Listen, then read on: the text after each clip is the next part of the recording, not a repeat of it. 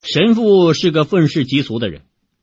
当他听说有一位名叫玛利亚的女子曾经跟耶稣当面说过话，他非常不以为然，决定要拆穿这女子的谎言。于是，神父特地去拜访玛利亚，并且问他：“你真的跟耶稣说过话了吗？”“是的。”“哦，那么你能不能帮我问一个问题呢？”“当然可以。”“好的。”下次你见到耶稣的时候，请你问我年轻时在神学院曾犯了什么错。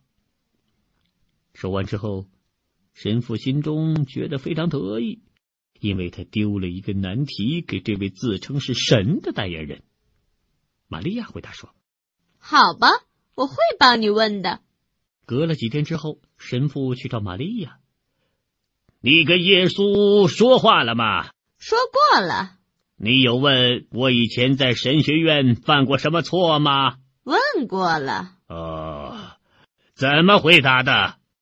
呃，他说我忘了。